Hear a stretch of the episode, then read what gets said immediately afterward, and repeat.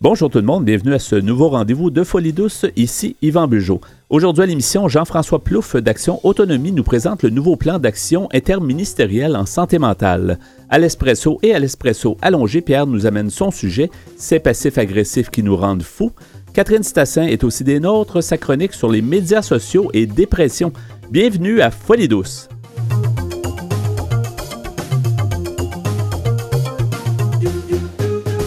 La santé mentale, c'est fondamental. Vous êtes au bon endroit, à Folie Douce. J'accueille maintenant notre collaborateur euh, Jean-François Plouffe. Bonjour Jean-François. Bonjour. Bonjour. Alors, tu es d'Action Autonomie et tu nous parles aujourd'hui du plan d'action interministériel en santé mentale. De quoi s'agit-il? Oui, ben on va avoir un nouveau plan d'action. On est supposé en fait avoir un nouveau plan d'action euh, interministériel en santé mentale. Celui qui couvrait la période 2015-2020 euh, c'est terminé maintenant. Oui. Et euh, il faut savoir que l'idée de plan d'action en santé mentale au Québec, c'est pas une nouvelle idée. Ça fait plus de 40 ans maintenant euh, qu'on parle de, d'avoir des, plans d'action, d'avoir des stratégies euh, en santé mentale. Ça a commencé avec évidemment le mouvement de désinstitutionnalisation qui est apparu au début des années 80, où on a commencé à faire sortir les personnes euh, qui avaient qui étaient porteuses de diagnostics en psychiatrie des, de ce qu'on appelait encore les asiles d'aliénés à ce moment-là, et en, en se disant qu'on allait leur donner des services à l'externe, puis on allait les réintégrer dans la société. Assez rapidement, euh, on s'est rendu compte que les services à l'externe étaient défaillants, étaient insuffisants, étaient inadaptés aux besoins, et ça a fait que les personnes se sont euh, organisées euh, pour se donner des services à elles-mêmes via les organismes communautaires de l'alternative, mais aussi pour revendiquer devant le gouvernement de nouvelles, de, meilleurs services. Donc, donc, ça venait du milieu. Il y, avait, il y a eu une espèce de peut-être une démarche ou en tout cas un, euh, pour pour que ça se réalise, pour qu'il y ait un plan, parce que ça s'en allait peut-être un petit peu n'importe n'importe. C'est pas le gouvernement qui a décidé non. spontanément que ah ça serait bien qu'on donne des services aux personnes euh, qui ont des problèmes de santé mentale. Ce sont les personnes elles-mêmes qui pendant de nombreuses années ont fait des représentations auprès du gouvernement. Et finalement, en 1985, il y a eu une première ronde de, de consultation euh, du ministère de la Santé et Services sociaux euh, avec sur la question de la, santé mentale. Et il a encore fallu attendre quatre ans jusqu'en 1989 pour qu'une première politique en santé mentale fasse son apparition. Et c'est là qu'on a commencé à parler de concepts comme le respect des droits des, personnes, euh, des personnes porteuses de diagnostic et de la primauté de la personne sur les soins à donner et sur d'autres considérations. Et finalement, ben, il y aura trois plans d'action euh, en santé mentale plus formels qui vont suivre. Le premier euh, date de 1998, il couvre la période 98-2003. Il y en aura un autre entre 2005 et 2010.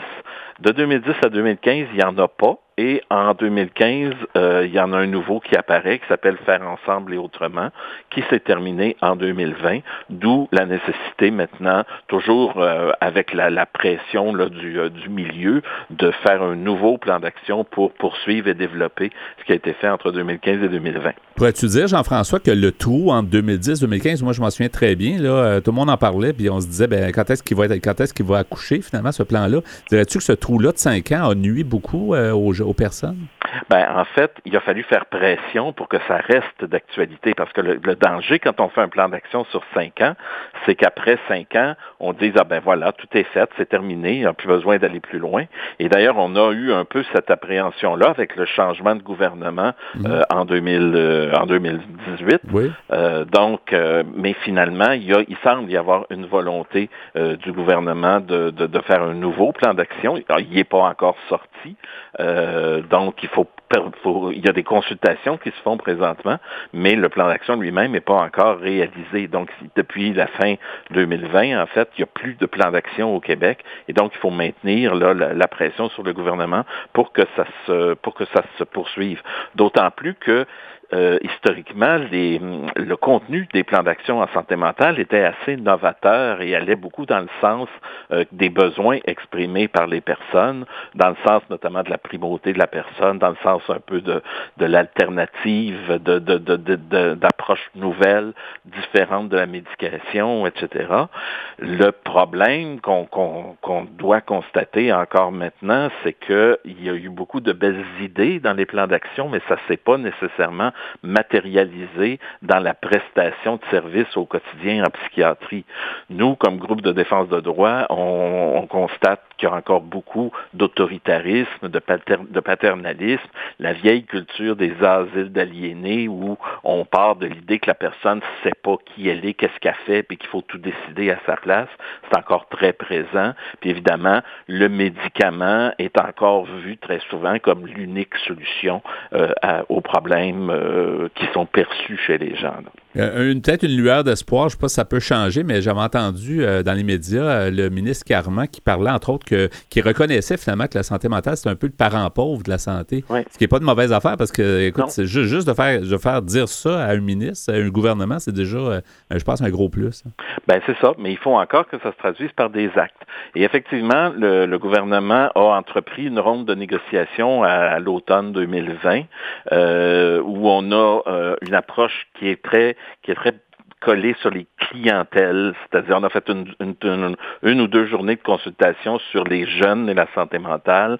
Il a fallu que le milieu fasse pression pour après ça dire ce ne sont pas que les jeunes qui ont des qui, vivent des difficultés euh, avec le réseau de la santé mentale. Donc faudrait il y a les adultes aussi.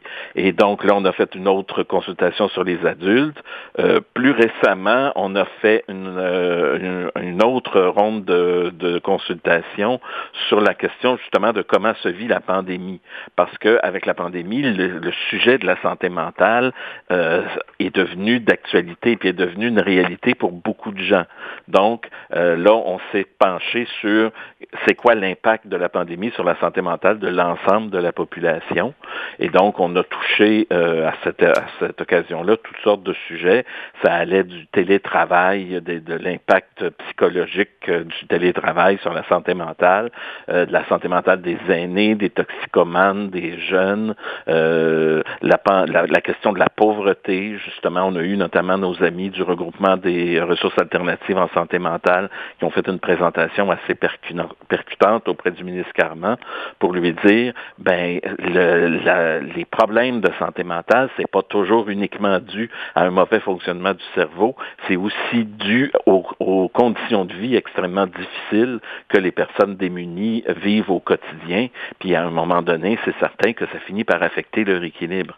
Donc, il faut intervenir non seulement sur euh, faire des faire des traitements puis euh, puis de la médication supplémentaire, mais il faut aussi euh, intervenir sur les conditions de vie des gens. Donc, il y a des il y a des avancées qui se font là-dedans. Il y a une occasion, à tout le moins, de communiquer directement avec le ministre Carman euh, pour lui faire, euh, pour lui le, sensibiliser à ça. C'est certain qu'il il est il semble réceptif à ça, à ce moment-ci, mais il va falloir voir ce que ça va donner euh, dans le document, dans le plan d'action lui-même qui devrait sortir dans les prochains mois, comme courant de l'année 2021, et qu'est-ce que ça va donner aussi sur le terrain? Quelle, quelle, quelle importance le milieu va accorder à ce plan d'action-là? Et en probablement que ça ne réglera pas tout, mais déjà, peut-être que la pandémie aura dirigé, en faisant ressortir encore plus l'importance qui est déjà euh, mentionnée depuis des années, puis qui, que des groupes comme le vôtre, euh, Action Autonomie, euh, vous le mentionnez sans arrêt depuis des, années et des années. Mais je pense qu'on est devant une réalité que là, on n'a comme pas le choix et la société est comme est au courant aussi. C'est ça, ben, ça. Ce que la pandémie a apporté de nouveau, c'est la crise de c'est la prise de conscience que les problèmes de santé mentale, notamment les problèmes d'anxiété, des choses comme ça. C'est pas juste l'affaire des fous, ceux dont le cerveau est déréglé. Ça peut arriver à tout le monde. Et donc, euh, et ça, nous, les, gens de l'alternative, ça fait des années, et vos auditeurs le pensent probablement aussi. Ça, c'est pas uniquement un mauvais fonctionnement du cerveau, c'est le résultat de toute, une, histoire de vie qui doit être considérée dans sa globalité si on veut réellement aider les gens. Donc là, peut-être que cette idée-là, grâce à la pandémie, va peut-être faire un petit peu plus son chemin dans le milieu, de dans le réseau de la santé mentale et dans la société en général. Et peut-être qu'on va réussir à avancer, mais nous, on s'attend à devoir faire encore beaucoup de représentation, beaucoup de pression dans les années à venir là, euh, sur le réseau pour que les choses changent et pour que les soins soient mieux adaptés aux besoins des gens, puis qu'on n'ait pas toujours seulement des solutions toutes faites, médicamenteuses à leur proposer. Et, l'argent risque de manquer à un moment donné, malheureusement. Hein. Euh, c'est sûr que tous les secteurs ont écopé avec la pandémie, tout ça. Euh, j'espère qu'on va quand même faire les bons choix, mais en même temps, euh, il y a certainement cet enjeu-là qui va jouer. Là. Oui, en effet, parce qu'on était dans une relative période de, prospérité, avec des surplus budgétaires avant la pandémie. Ces surplus-là ont probablement fondu pas mal, mais il y a des besoins nouveaux qui apparaissent et on espère que le gouvernement va s'y intéresser d'autant plus que le nouveau plan d'action, euh, anciennement ça s'appelait le PASM, le plan d'action en santé mentale, là il y a une lettre I qui apparaît dans l'expression PAISM, c'est-à-dire plan d'action interministériel sur la santé mentale. Donc on commence à prendre conscience, du moins on semble prendre conscience au gouvernement que la santé mentale, ce n'est pas qu'une affaire de, d'hôpital et de médecins et de santé euh, avec la vision traditionnelle. Donc, donc, on, pense, on, lance le message en tout cas que ça relève aussi d'autres ministères. Nous, on constate que jusqu'à maintenant, au-delà de l'appellation du plan d'action interministériel, il n'y a pas beaucoup euh, de, de, de qui a été développée encore. Les consultations n'ont été faites que par le ministère de la Santé et des Services sociaux. Nous, on est de ceux qui pensent notamment que des ministères comme la justice, il y a un rôle important à jouer dans le plan d'action en santé mentale. Nous, on dénonce depuis des décennies le fait que les tribunaux accordent à peu près systématiquement aux établissements tout ce qu'ils demandent pour brimer la liberté des gens. Donc, euh, il y a 98% des cas de garde en établissement qui sont accueillis par les tribunaux, puis 99% des cas d'ordonnance de traitement qui sont accueillis par les tribunaux aussi. Donc, nous, on ne trouve pas ça normal. On pense que le ministère de la Justice doit se pencher sur ce problème-là. Le ministère de la Sécurité publique devrait aussi être présent parce que, on le sait, les interventions policières abusives qui ont eu lieu au cours des années avec les personnes qui ont des problèmes de santé mentale, euh, qui vivent un, épisode de crise euh, et qui aboutissent souvent à des blessures ou même à des morts, ben il faut il faut que les policiers s'adaptent à cette réalité-là les policiers disent toujours on n'est pas des travailleurs sociaux, c'est vrai, mais néanmoins, il y a une part de plus en plus grande de leurs interventions qui a une dimension psychosociale. Donc, il va peut-être falloir adapter la formation des policiers à cette nouvelle réalité-là. Oui, il reste, Jean-François, il reste à peu près une minute. Qu'est-ce qu'on pourrait rajouter rapidement avant ben, de Rapidement, de dire qu'on parle toujours de la vision globale de la réalité de la vie d'une personne. Il faut aussi que le ministère de l'Emploi et de la Solidarité sociale soit présent dans le plan d'action interne ministérielle, puisque la lutte à la pauvreté est une dimension essentielle de, la, de, la progression vers une meilleure santé mentale de la population. Oui. Donc, en terminant, les coordonnées d'Action Autonomie, si on veut en savoir plus, on veut euh, vous appuyer, avoir votre appui, peu importe, euh, comment on peut faire? alors ça peut se faire. Notre téléphone est toujours fonctionnel au 514-525-5060 et on peut toujours visiter notre site Internet au www.actionautonomie en un merci beaucoup, Jean-François Plouffe. C'est toujours intéressant. Puis on va suivre ça de près, effectivement. Un nouveau plan, ça, ça risque d'être très intéressant à suivre. Merci euh, de ta présence et à une prochaine chronique. À la bientôt. Au revoir. Vous désirez socialiser avec nous et échanger sur la santé mentale? Abonnez-vous à Folie Radio sur Instagram. C'est maintenant le bloc Espresso. Bonjour Pierre Laporte. Salut Yvan. Alors aujourd'hui, ton sujet, c'est passif-agressif qui nous rend fous. Oui, exactement, oui. D'après un article que j'ai trouvé sur Internet, qui s'appelle les passifs agressifs. Pourquoi ils peuvent nous rendre fous? Ici, on dit peuvent nous rendre. Je pense pas que tu nous avais déjà parlé des passifs agressifs. Euh, c'est peut-être un nouveau euh, trait de caractère. Ça, on n'a ben, pas parlé dans le passé de ça, particulièrement de lui. ben, peut-être que par le passé, on n'avait pas ce terme-là, mais c'est pas un problème qui est nouveau. Ah tu, vas, tu, vas, voir. Parfait. Euh, c'est d'après un article écrit par Mme Rebecca Benamou, qui est psychologue clinicienne basée à Strasbourg, en France. C'est sur le site euh, l'express.fr. D'abord, si on regarde la, la, définition du terme sur Wikipédia, on nous dit qu'un comportement passif-agressif est un ensemble d'attitudes dites passives qui expriment indirectement une hostilité cachée, qui n'est pas assumée ouvertement ou qui demeure inconsciente pour le sujet. C'est-à-dire, c'est des gens, ben, comme c'est dit, c'est des gens qui ont de l'agressivité, mais qui la gardent toujours en dedans. Donc, ils se trouvent à l'exprimer d'une autre façon. OK. Ça doit être souffrant euh, pour la euh, personne, évidemment. C'est souffrant pour la personne, puis ça devient aussi très frustrant pour l'entourage, d'après ce qu'on nous dit ici. Alors, euh, Madame Benamou commence à nous dire, à nous dire historiquement, la passivité agressive a d'abord été utilisée par des psychiatres de l'armée américaine pendant la Seconde Guerre mondiale afin de qualifier la résistance passive de certains soldats face à l'autorité, perçue comme une forme d'immaturité. Madame Isabelle Levert, qui est psychothérapeute, nous dit un comportement peut être qualifié de passif-agressif quand par le mutisme, l'indifférence affichée, l'éloignement et le besoin d'être en relation et les attentes de dialogue du partenaire sont clairement ignorés nous explique-t-elle. Donc, ici, tu vas voir dans l'article, on parle beaucoup en termes de relations de couple. Mm. Euh, cette attitude témoigne souvent d'une colère ruminée à la place d'une verbalisation. Monsieur Hervé Magnin, qui est psychothérapeute, lui aussi, nous dit est-ce une pathologie, un trouble de la personnalité ou un simple trait de caractère? Pour les pros du divan, la réponse n'est pas simple.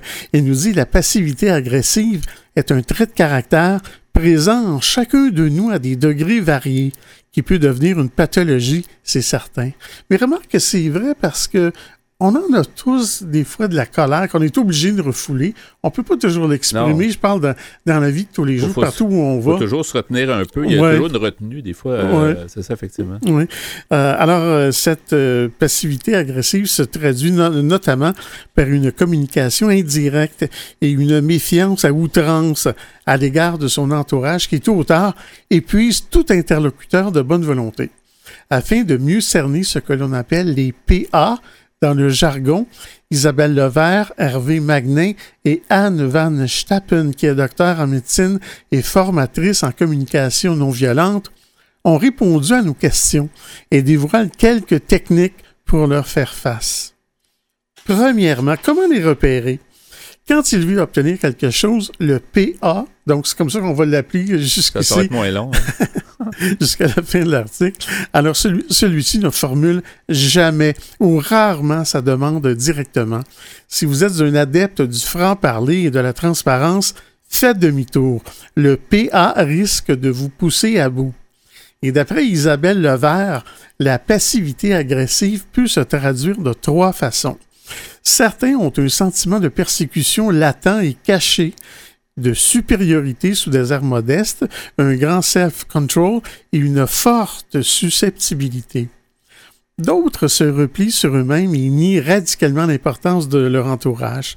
D'autres encore, plus pervers, et ce sont les pires, nous dit-elle, utilisent la passivité agressive comme une provocation. Imaginez un couple en train de déjeuner. Très vite, le ton monte. L'homme Impassible, le visage dissimulé derrière son journal ne répond pas, ou très peu, aux invectives de sa compagne. Plutôt que de dire ces quatre vérités à l'autre et de s'engager dans un échange constructif, il se dérobe et déplore le comportement de sa conjointe et la culpabilise. Face à son silence horripilant, l'interlocutrice perd patience et sort de ses gonds, conclut euh, la thérapeute Isabelle Levert. Le désarroi de l'un est le triomphe de l'autre. Mhm. Euh, c'est beaucoup de non-dits, puis de, c'est ça, de refoulement, un peu de... Mais en même temps, comme tu dis, c'est difficile de, t'exprimer toujours, en tout moment, euh, les choses qui nous dérangent. Oui, mais si c'est toujours comme ça, si c'est toujours de la retenue, c'est l'autre c'est l'autre personne du couple qui va finir par perdre patience. Ouais, parce qu'il n'est jamais comme euh, jamais capable de peut-être de vider une question. C'est ça. effectivement. Il n'y a jamais rien qui se règle. Deuxièmement, on est passif-agressif ou on le devient. Madame Levert nous dit ce syndrome découle d'atteintes narcissiques précoces qui ont des conséquences désastreuses sur le rapport aux autres et à soi. Ces blessures qui remontent à l'enfance peuvent être d'ordre multiple. Un deuil, un parent tyrannique, un environnement familial familiale qui place trop de responsabilités sur les épaules de l'enfant. Cette souffrance va se, transformer en rancœur ou en colère réprimée et pousser l'individu à mettre en place des mécanismes de défense contre tous ceux qu'il considère, et souvent à tort, comme agressifs ou figures d'autorité. Troisièmement, sommes-nous tous des PA en puissance? Selon Hervé Magnin, il nous dit le souhait d'éviter les conflits et de contourner les obstacles est très répandu et présent en chacun de nous. Mais je vais m'arrêter ici et je poursuivrai un peu plus tard. Comme à notre habitude, à l'espresso allongé, donc, c'est passif agressif qui nous rendent fous à folie douce.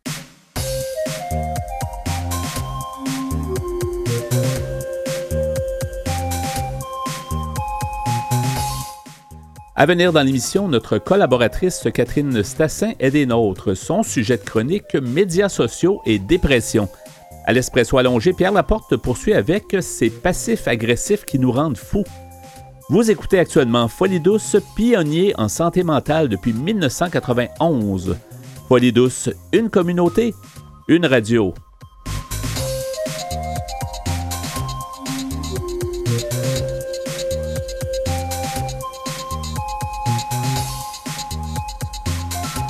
De retour au micro à Folie douce, qui vous renseigne sur les difficultés émotionnelles. C'est avec plaisir que j'accueille à nouveau Catherine Stassin. Bonjour Catherine. Bonjour Yvan. Bonjour. Alors aujourd'hui, pour ta chronique, tu vas, euh, on va se poser une question. En fait, les médias sociaux causent-ils la dépression chez les jeunes? C'est lancé. La question est lancée. Euh, c'est une excellente question. Une question que plusieurs chercheurs se sont posées. Euh, et vraiment, ils ils se disent est-ce qu'on peut faire un lien? Et ils se posent la question entre une utilisation très active de médias sociaux. Donc là, on peut citer euh, Facebook, Instagram, Pinterest, WhatsApp, euh, Twitter, très à la mode, Snapchat, etc. Et, puis euh, un risque plus accru de dépression. Euh, chez les ados et chez les jeunes. Parce qu'il y a beaucoup de, gens accros euh, aux médias sociaux qui passent énormément d'heures et puis avec les multitudes d'alertes, s'ils ne sont pas désactivés, les gens sont comme toujours portés à les voir. Alors ça devient un problème pour beaucoup de, jeunes, je pense. Exactement, c'est sûr que c'est aussi pour ça qu'ils s'y intéressent. Et donc, euh, ce qu'ils constatent, c'est qu'en fait, au plus il y a une exposition importante aux médias sociaux, au plus il y a une fréquence importante de symptômes de dépression.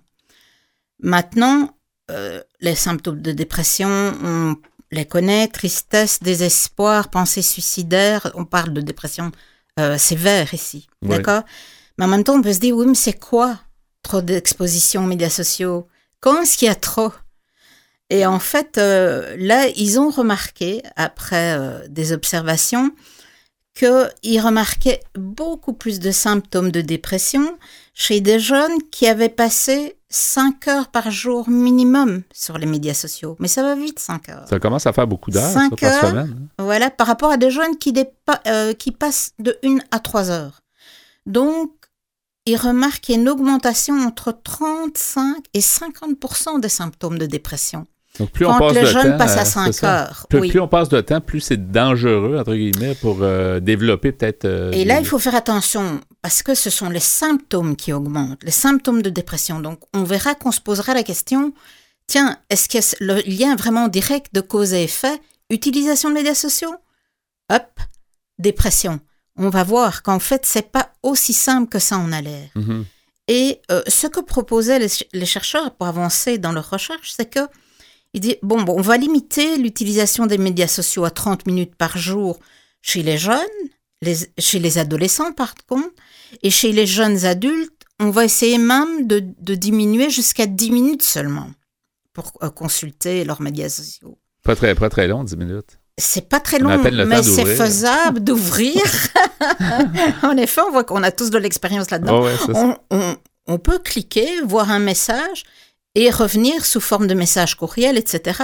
On n'est pas obligé tout le temps d'avoir des alertes. On peut euh, mettre off nos alertes, euh, pardon, mettre, pardon, éteindre nos alertes, mhm. d'accord?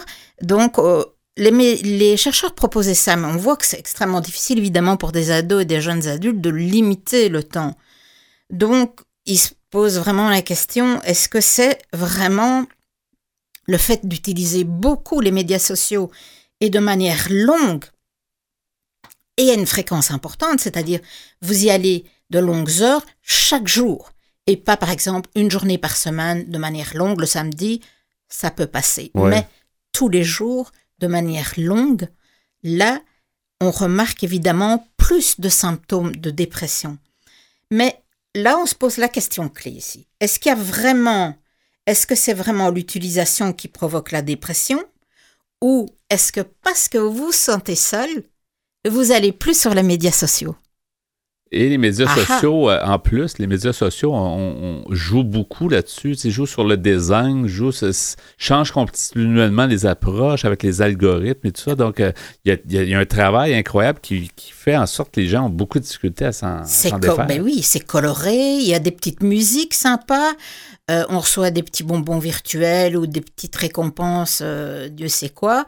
Euh, on, vous fait interagir avec euh, vos proches ou vos moins proches aussi quelquefois. Et donc, euh, c'est sûr qu'on peut se dire, mais où ça commence? Est-ce que c'est vraiment la faute de trop d'utilisation de médias sociaux ou est-ce que c'est parce qu'au contraire, on est déprimé à la base qu'on va aller plus sur les médias sociaux parce que c'est plus facile que de prendre son téléphone ou que de sortir et aller euh, jouer un match de badminton dans son club local, je ne sais pas. D'accord? Qui demande plus d'efforts quand on est déprimé. Alors là, on peut remarquer que les médias sociaux, ils ont beaucoup d'avantages aussi. Il n'y a pas que des choses négatives à dire. Ils ont des choses positives, c'est qu'il y a un soutien via les médias sociaux. Votre famille peut très vite savoir si vous allez bien ou pas. Vous envoyez des petits messages rapidement, même s'ils sont occupés. Ils vont pas écrire une longue lettre. Ils vont pas téléphoner, mais ils vont envoyer un petit message de soutien. Euh, ils vont aussi euh, vous dire, euh, si vous envoyez une photo, vous discutez, disons, via Skype ou, WhatsApp, à une vidéo, ils vont voir, oh, ben, t'es bien aujourd'hui, ils vont faire des petits compliments, etc. vous allez avoir moins de solitude, une estime plus grande de vous-même si vous vous sentez pas bien ce jour-là, et un plus grand sentiment général de satisfaction, de vie, on va dire ça de manière vraiment euh, très généraliste. Mais par contre, quand on n'est pas bien, il peut y avoir des interactions très très négatives avec les médias sociaux. Euh, et on, voit que pour les jeunes, et les, même moins jeunes, même les adultes euh, et les gens de spectacle, etc., qui ont beaucoup de présence sur les médias sociaux, ils se comparent énormément. On dit oui, mais dans le fond, elle, elle est comme ça, elle a reçu ça, ça, ça, et moi pas, et on se sent amoindri on se sent moins beau, on se sent moins valorisé, moins valable. Euh, euh, on se sent pas bien si on n'est pas bien aussi au départ. Mais en même temps, il faut savoir que les gens mettent toujours le meilleur côté d'eux-mêmes sur les médias sociaux. C'est rare que les, très, les très rares exceptions qui mettent les, tu sais, ça arrive des gens qui sont transparents, mais beaucoup là, quelqu'un ne va pas bien puis il va mettre son, son visage un peu qui, qui semble pas bien aller, mais en général, ça donne une fausse. C'est pas la vraie vie jusqu'à certains points, c'est exagéré ou embelli. Euh. C'est la belle image de vacances d'été où on était en forme, bronzé au plein air et, que tout allait bien. Oui, puis beaucoup de monde ont une photo cinq ans plus jeune aussi. Oui, aussi, ça, c'est vrai. Ça aussi, c'est, quelque part, en, sachant ça, on peut déjà se dire, ben, il faut peut-être en prendre puis en laisser, mais c'est difficile à faire parce qu'on a l'impression que ce qu'on voit, c'est tellement, euh, comme tu disais tantôt, coloré, puis vivant, puis dynamique. Euh, on, le jugement, des fois, prend, prend un peu le côté... Euh, c'est sûr, c'est à double tranchant. Mais bon, ce que retiennent les, chercheurs, en tout cas, c'est que les ados aussi qui passent plus de temps sur les médias sociaux vont moins dormir et vont dormir moins bien aussi. Ils seront moins satisfaits d'eux-mêmes s'ils passent trop d'heures, ils vont se comparer, etc. Donc c'est sûr que aussi le temps qu'ils passent sur les médias sociaux, c'est du temps qu'ils passent avec des amis en direct ou au club de sport ou, à l'école, à traîner même dans les couloirs ou dehors. Ils s'isolent. Donc c'est sûr que euh, c'est difficile d'aller trouver le lien de cause à effet et un lien direct. Ce qu'on peut, euh, ce que disent les chercheurs, c'est qu'ils voient plutôt que euh, la présence intense sur des médias sociaux, c'était plutôt un symptôme de euh, d'un état dépressif. D'accord? Ouais. Donc, quand vous allez trop sur les médias sociaux et trop longtemps et à une fréquence trop importante, ce serait, selon les chercheurs de nouveau, un symptôme de votre état dépressif. Et c'est pas votre état, euh, c'est pas parce que vous avez été trop longtemps sur les médias que vous êtes dépressif, d'accord? Euh, Alors, les chercheurs proposent ceci pour les ados Oui. et les jeunes. C'était ma question, parce que comment faire? parce qu'on a l'impression qu'on est dans un, dans un tourbillon sans fin. Là, hein? On ne sait pas comment s'en sortir. Comment Ben, on va? on peut leur dire que ça va leur être profitable, qu'ils vont être mieux avec eux-mêmes et mieux avec leurs amis si ils limitent leur présence sur les médias sociaux, et ça va être difficile, Ouais. ça je pense, à 30 minutes par jour. Wow, ça, c'est ça, c'est pas beaucoup. 30 minutes, non. Voilà. Alors, on peut découper en rondelles. On peut découper euh, matin, midi, soir, et puis dire, voilà, si tu es plus présent le soir, bah, réponds pas du tout le matin, réponds que le soir.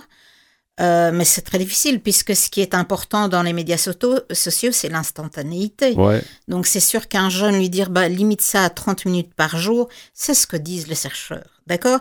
Maintenant, interdire, c'est pas possible. Non. OK? C'est pas une option. Euh, ils n'ont pas que des mauvais côtés. Les jeunes, les ados, surtout avec la pandémie. Maintenant, ils ont besoin des médias sociaux. Ils ont besoin d'interagir Ouais. et dans aussi. S'il y a que 30 minutes, ça sera peut-être pas assez, justement, dans ce cas-ci, à cause de la pandémie, mais ça, c'est une situation euh, un peu euh, temporaire. Là, mais, euh, C'est ça. Et où il faut être attentif, c'est est-ce que euh, il y a d'autres symptômes? Est-ce que euh, l'adolescent ou le jeune passe 5 heures par jour? C'est beaucoup quand même. C'est 5 heures sur les médias beaucoup. sociaux. Euh, parce qu'on peut aller, mais c'est difficile à évaluer parce qu'ils peuvent être sur l'ordinateur avec le téléphone en main, regarder un film et puis continuer euh, Ouais. sur les médias sociaux. Ils font ça en même temps, hein, qu'ils regardent des films en même Ouais. temps qu'ils font autre chose. Euh, Est-ce qu'il ne faudrait pas que ça vienne d'eux aussi? Puis comment faire en sorte que ça vienne d'eux? Parce que je me dis, les- ils vont trouver ça impossible de faire 30 minutes par jour. je pense qu'il faut simplement les éduquer et leur dire ben voilà ce que j'ai entendu. Voilà. Quand on dépasse autant d'heures, c'est vraiment pas bon pour nous. Ouais. Ni pour nous, ni pour nos amis, ni même pour ton cercle d'amis et le bon fonctionnement de, de ta personne et de ta famille et de ton cercle d'amis. Ouais. Donc, à un moment donné où c'est trop, c'est trop et tu n'y gagneras pas. Voilà. Par contre, faire des activités qui ne sont pas euh, des activités, euh, des activités qui euh, activent le jeune. dans les écoles, il y a encore moyen euh, de faire du sport, pas toujours en équipe, mais il y a moyen, vous pouvez courir avec un ami et vous gardez 2-3 mètres de distance Mhm. et vous courez avec un ami. Oui. Vous pouvez aller euh, jouer, euh, vous lancer une balle et, et faire une activité que vous feriez en temps normal. Vous pouvez aller jouer au soccer. Vous pouvez aller jouer au badminton. Il n'y a pas besoin d'être à côté de la personne et, et dire à un ami bah, Tiens, viens, on va jouer là. Bon, jouer aux cartes, c'est un peu plus difficile. hein. Là, il y a trop d'échanges de proximité. Mais il y a vraiment moyen de se sortir de, de ne pas faire que du média social. Quelqu'un faisait une blague à un moment donné, on disait à l'époque, les jeunes, quand on leur disait rester à la maison, ils étaient très. euh, Ils voulaient pas, ils voulaient sortir à l'extérieur, ils voulaient pas rentrer à la maison. Puis aujourd'hui, c'est l'inverse. On veut envoyer les jeunes dehors pour dire faites autre chose. Puis les jeunes veulent rester en dedans parce qu'il y a trop de, de- il y a trop de choses qui, qui est stimulant, mais qui est quand même néfaste, comme tu le dis, là, avec les. euh, Ben oui, c'est sûr, mais en même temps, si on leur montre qu'ils gagnent plus aussi à ne pas être prisonniers des médias sociaux, ils, gagnent pour leur bien-être, à être dehors, à courir, faut préparer Euh, notre, euh, notre à se discours. pour promener, à, ça, aller aussi- à, à faire d'autres activités. Il, il- il faut simplement les éduquer et puis leur faire confiance et les laisser juges.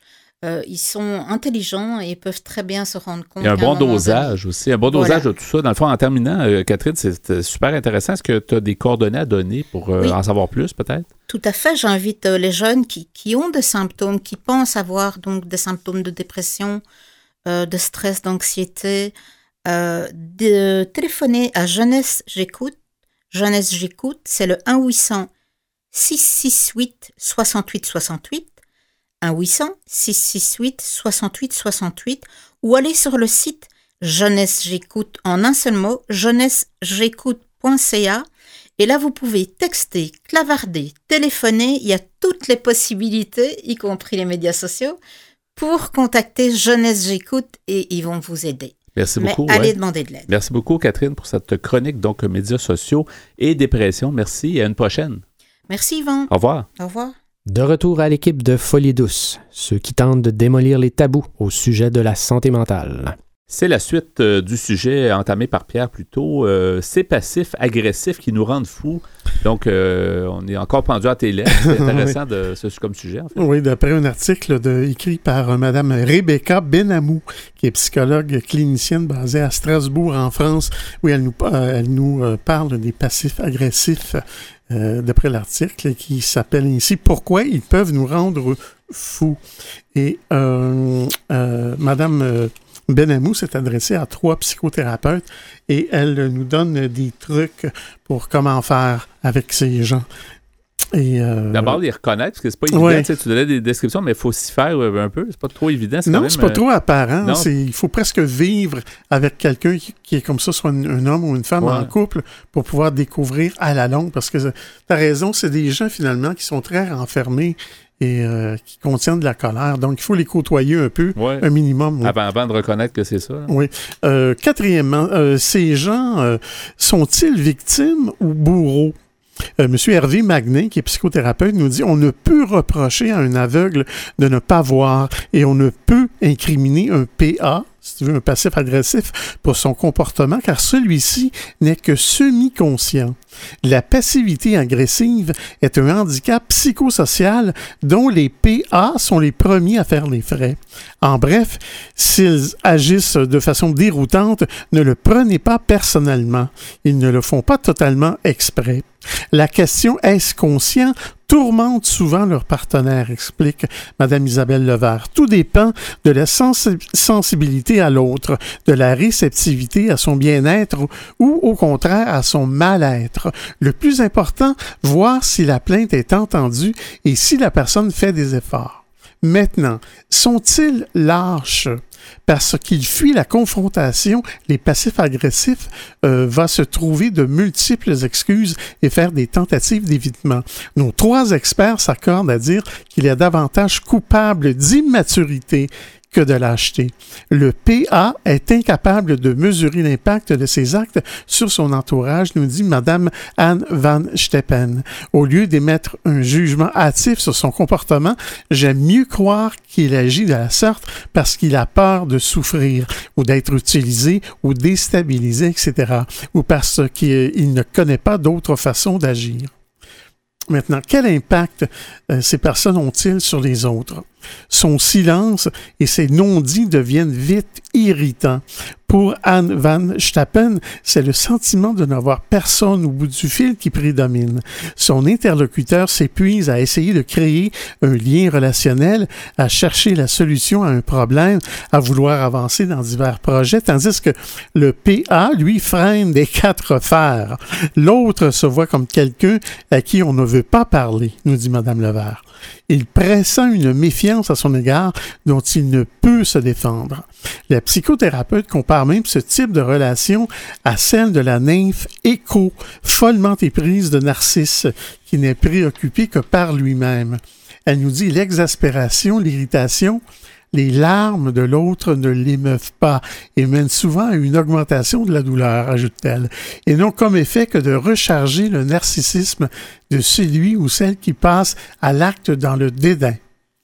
Septième, c'est pas drôle. Hein? non, non, c'est pas drôle, puis c'est surtout de. C'est pas évident à cibler, comme on dit, à reconnaître. Non, c'est ça, il faut le reconnaître, puis après ça, trouver une solution. Ouais. Septièmement, face au passif agressif, comment tenir le coup? Il existe deux méthodes principales. La première, surnommée la stratégie du faux naïf, consiste à jouer le jeu du passif agressif et requiert une immense capacité d'écoute et de maîtrise de soi.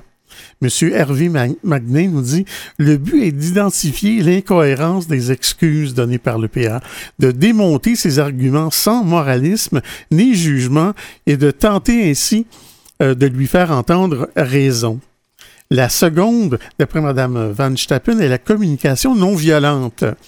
Pour elle, elle nous dit que cette façon de communiquer est bien plus qu'une simple technique, c'est même un art de vivre. Elle correspond à la recherche d'une connexion bienveillante avec l'autre et à une façon particulière de communiquer en trois volets. Soit l'obs... Ah. oui. Non, je dis encore une fois, la communication, ça, reste, ça, ça reste que c'est vraiment l'âme dont, dans à peu près toutes les problématiques, quand on communique bien, je pense que ça peut très bien aider, effectivement. Oui, et surtout de la façon dont Mme euh, Van Stappen nous explique la, la communication non violente, ce serait la meilleure, mais c'est peut-être pas toujours facile de conserver son calme. Elle nous dit que la communication non violente, ça se fait de, en trois volets. Il y a l'observation des faits, l'expression des sentiments et des besoins et la formulation d'une demande. Maintenant, dernier point, le passif agressif peut-il guérir? Euh, Madame Van Stappen nous dit Je refuse de condamner définitivement une personne et je veux croire à la possibilité d'une guérison pour chacun. Pour autant, il faut beaucoup de temps pour qu'une conscience s'ouvre. C'est au moment d'une thérapie que de nombreux patients sont pris en flagrant délit de passivité agressive. Le thérapeute aide alors la personne à prendre conscience de ses blocages, à les identifier, puis l'encourage à s'assouplir. Il y, a, du travail, finalement. Hein, on ne peut pas déprimer personne. non. La fois, c'est intéressant pour réfléchir sur le sujet. C'est quand même un sujet euh, il faut, on, on sait comment réagir, c'est déjà ça. Oui, mais ça, prend de la patience. J'ai dirais même que ça prend du doigté. Oui, merci beaucoup, Pierre, pour ce sujet. C'est passif-agressif qui nous rend fous. Vous souhaitez écouter l'émission Folie douce au moment qui vous convient le mieux? Branchez-vous sur notre site Web pour accéder à notre canal radio sur YouTube. antenne.qc.ca. antenne.qc.ca. Pour terminer ce rendez-vous de folie douce, euh, Pierre Laporte, on va euh, te remercier, bien sûr, pour tes espressos. Tu nous as parlé de ces passifs agressifs qui nous rendent fous. Ben, ça m'a fait plaisir, mon cher. Comme à l'habitude, tu assures la mise en onde, mm-hmm. euh, bien sûr. On a eu notre, notre invité Jean-François Plouffe en début d'émission d'Action Autonomie. Il nous a présenté le nouveau plan d'action interministériel en santé mentale. En fait, ça s'en vient, donc il nous a parlé de tout ça. On a bien hâte d'en savoir plus sur ce sujet-là. Notre collaboratrice Catherine Stassin était des nôtres. Elle nous a parlé pour sa part de médias sociaux et dépression. C'était donc le menu de Folie douce. Cette semaine, c'est Yvan Bugeaud à l'animation. Bonne semaine à tous et à la prochaine Folie douce. Au revoir.